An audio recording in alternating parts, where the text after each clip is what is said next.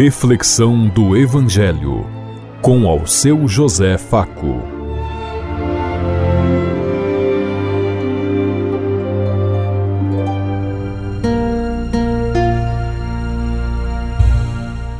Paz bem a todos os ouvintes da Rádio Construtiva e todas as emissoras em sintonia conosco e o povo que nos ouve. Queremos levar até você uma mensagem de amor através da palavra de Jesus Cristo Hoje no Evangelho de Mateus, capítulo 21, versículo 33 a 43 e 45 e 46. Sexta-feira, 10 de março de 2023. Que a graça e a paz de Deus Pai, Deus Filho, Deus e Espírito Santo vos iluminem nesse dia e seja uma boa notícia para todos.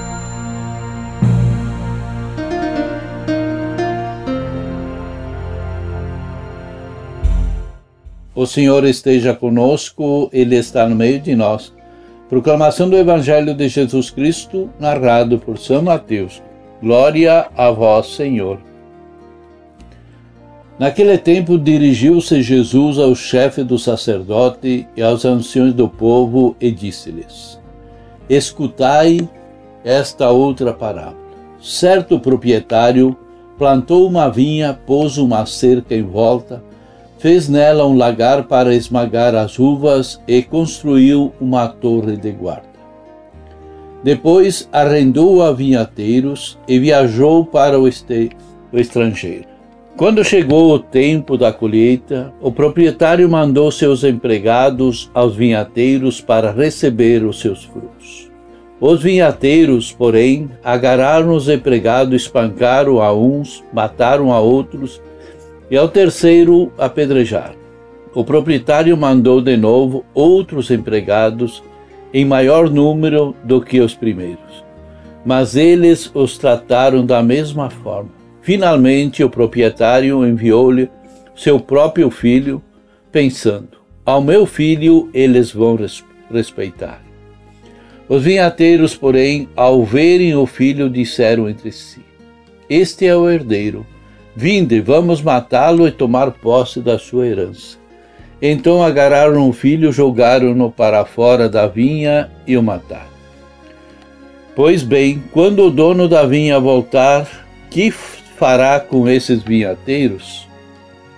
O sumo sacerdote e os anciãos do povo responderam: Com certeza mandará matar de modo violento esses perversos e arrancará a vinha e arrendará a vinha para outros vinhateiros que lhe entregarão os frutos no tempo certo. Então Jesus lhe disse: Vós nunca lestes na Escritura a pedra que os construtores rejeitaram tornou-se a pedra angular? Isso foi feito pelo Senhor e é maravilhoso aos olhos, aos nossos olhos. Por isso eu vos digo: o reino de Deus vos será tirado e será entregue a um povo que produzirá frutos. Os sumos sacerdotes e fariseus ouviram as palavras de Jesus e compreenderam o que estava falando deles. Procuraram prendê-lo, mas ficaram com medo das multidões, pois elas consideravam Jesus um profeta. Palavra da salvação. Glória a vós, Senhor.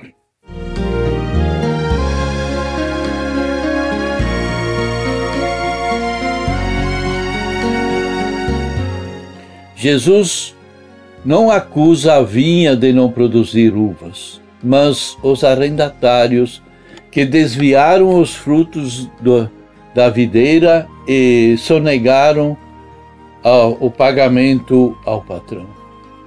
Antigamente, na região do Mediterrâneo, quando era a época das colheitas da uva, as famílias dos agricultores se juntavam para fazer uma colheita mais rápida e fazer um trabalho, fazia um trabalho de mutirão nas terras dos vizinhos. Muitas vezes participavam desse mutirão também pessoas que não tinham terras e sempre havia muitas crianças pulando, brincando e querendo ajudar a colheita da uva. No final do dia, os arrendatários arrumavam um saco de e colocavam dentro alguns cachos de uva para esses levar para casa para as crianças e para a família, dizendo aos amigos: levem enquanto o patrão não vem. É claro que se fosse por ele, o patrão nem um grão destas uvas seria doado, porque só lhe interessava tem a, a, o lucro, como pensam ainda hoje. Assim eu acredito que Jesus tinha vivido no seu tempo de criança, participando de uma festa feita com os dons da caridade escondida. Mas quem tem amor no coração e que se preocupa com a vida do povo, é o, pat o patrão ganancioso só se preocupa com o lucro e não com a vida das pessoas que trabalham nas suas terras. Por isso, Jesus não acusa a vinha, isto é, o povo, de produzir frutos, mas acusa diretamente os que são responsáveis pela organização, pela produção desse mesmo povo, que era as lideranças. Este aspecto pode ser entendido melhor se a gente pensa no dono da vinha como sendo Deus. Os arrendatários sendo os chefes do povo, enquanto a vinha e o povo que deve ser conduzido é o povo que deve ser conduzido. Continuando com a comparação feita na história, o povo simples, representado pelos agricultores que trabalham a terra e cultivam a videira, pode até errar, mas sempre tem no fundo do coração uma atitude de defesa da vida, de compreensão, de partilha com o irmão mais fraco, com o sofredor. Os que estão dispostos a destruir, mentir, perseguir, matar, são justamente os que têm construído os valores de sua vida em cima de opressão, de exploração, de sinais de morte, enfim, de maldade. O fruto da vinha, a uva, que deveria ser fonte de alegria e vida, se torna assim fonte de destruição e morte. Jesus também veio para a colheita, mas foi jogado para fora da vinha. Compreende-se melhor por, agora por que os, os emissários do dono, o, o, do dono, os profetas ao longo da história e as lideranças que ocuparam o povo de Deus foram maltratados e até o próprio filho foi morto e jogado para fora da vinha. Assim também Jesus, quando veio para reclamar os frutos da justiça e proclamar o ano da graça do Senhor, foi jogado fora dos muros de Jerusalém e foi crucificado. Na lógica da religião do templo, assim como estava organizado, Jesus não podia vir para o desestruturar um sistema tão bem montado, sistema que prendia a consciência das pessoas, garantia assim o lucro dos grandes e, do, e manipulava as pessoas simples do povo.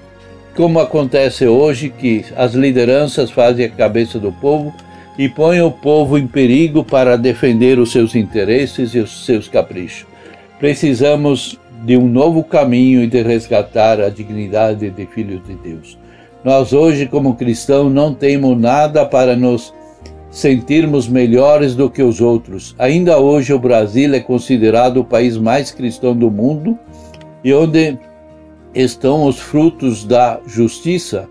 Como chegaram lá e o que hoje suportam e pedem? Que tipo de cristão assume o projeto proposto por Jesus hoje? Quem é Jesus para você? Você crê nele como Senhor e Salvador? Você vê nele o filho do, do vinhateiro que foi mandado e que foi morto e jogado fora? Será que, que a nossa vida de cristãos hoje está com quem? Com Jesus ou com aqueles que arrendaram a vinha e se acharam depois donos? Pensemos em tudo isso enquanto eu lhes digo. Até amanhã, se Deus quiser. Amém.